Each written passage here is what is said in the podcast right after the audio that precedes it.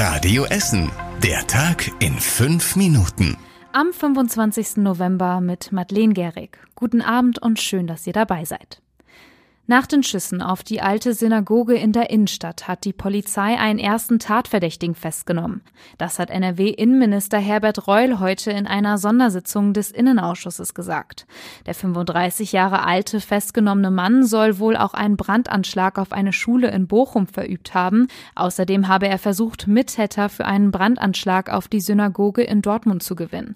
Das teilte die Generalstaatsanwaltschaft in Düsseldorf mit. Ob es wirklich einen Zusammenhang zwischen diesen Taten und dem Anschlag in Essen gibt, wird aktuell geprüft. Die Polizei ermittelt mit mehr als 100 Beamten in den Fällen.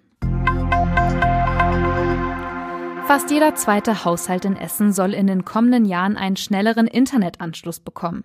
Die Stadt will das Glasfasernetz ausbauen und hat dafür neue Kooperationspartner ins Boot geholt. Ein Geldgeber will bis zu 180 Millionen Euro investieren.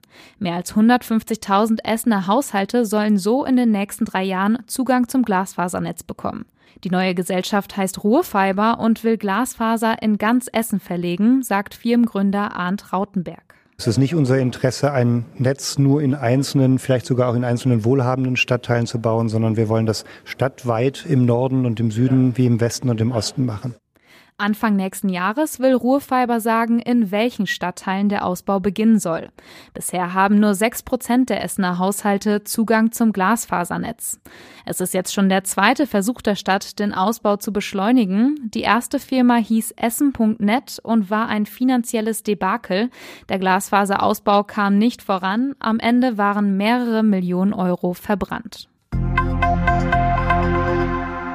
Auf dem Gelände des geschlossenen St. Vinzenz Krankenhauses in Stoppenberg soll eine Stadtteilklinik hinkommen. Dort sollen Notfälle behandelt werden, aber auch kleinere Operationen möglich sein. Die Stadt Essen will dafür mit der Gelsenkirchener Krankenhausgesellschaft St. Augustinus zusammenarbeiten. Die Stadtteilklinik soll bis zu 30 Betten bekommen, in denen Patienten maximal drei Tage liegen.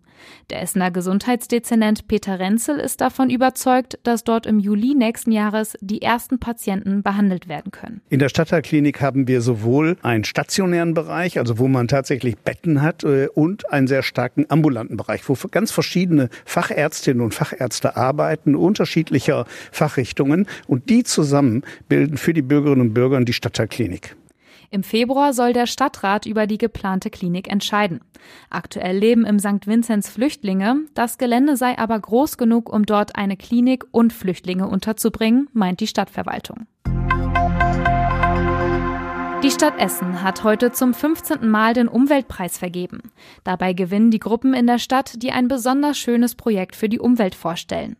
In der Kategorie Kinder gewann die Kita Blaue Kita Ohmstraße in Altendorf. Sie hat auf ihrem Außengelände Blumenbeete angelegt, um Bienen anzulocken. Außerdem haben die Kinder Nistkästen für Vögel gebaut.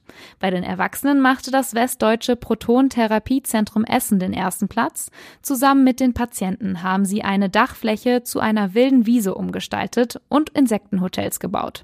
Das Preisgeld für den ersten Platz beträgt 10.000 Euro. Essen erstrahlt heute an vielen Stellen in Orange. Grund dafür ist der internationale Tag gegen Gewalt an Frauen. Mit der Signalfarbe soll auf das Problem aufmerksam gemacht werden. Die Suchtklinik Camillus Haus in Heidhausen hat neben einer orangenen Flagge auch ein großes Banner am Dach befestigt.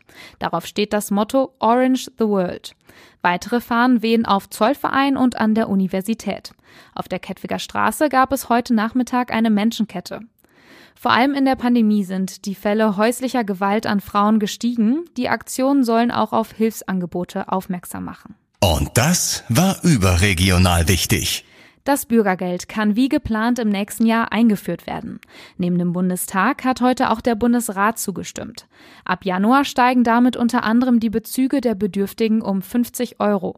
Auf Druck der Union gab es einen Kompromiss. Es sollen schon von Anfang an Sanktionen möglich sein, wenn Hilfeempfänger mit den Jobcentern nicht zusammenarbeiten wollen. Und zum Schluss der Blick aufs Wetter. Heute Nacht ist es meist bewölkt, aber trocken. Es kann auch neblig sein. Die Temperaturen sinken auf 5 Grad. Am Samstag bleibt es trocken. Stellenweise kann auch die Sonne rausgucken. Die Temperatur steigt auf 10 Grad. Am Sonntag ist es auch erstmal trocken. Nachmittags kann es aber regnen und auch der Start in die neue Woche ist eher nass und ein bisschen kühler. Die nächsten aktuellen Nachrichten bei uns aus Essen gibt's morgen früh wieder ab halb acht hier bei Radio Essen. Ich wünsche euch einen schönen Abend und ein schönes Wochenende. Das war der Tag in fünf Minuten. Diesen und alle weiteren Radio Essen Podcasts findet ihr auf radioessen.de und überall da, wo es Podcasts gibt.